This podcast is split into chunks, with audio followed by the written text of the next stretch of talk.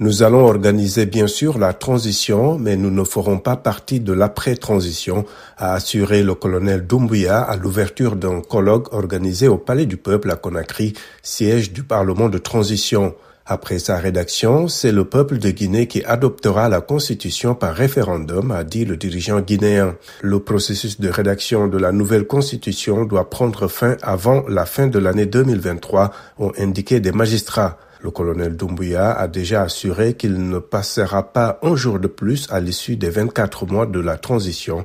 Il a donné sa parole au peuple de Guinée selon des propos rapportés le 9 février par le porte-parole du gouvernement Ousmane Gawal Diallo après un conseil des ministres, un engagement qu'il avait déjà pris lors de son discours du Nouvel An. Le pouvoir interdit toute manifestation depuis 2022 et le dialogue avec les grands partis du pays est au point mort.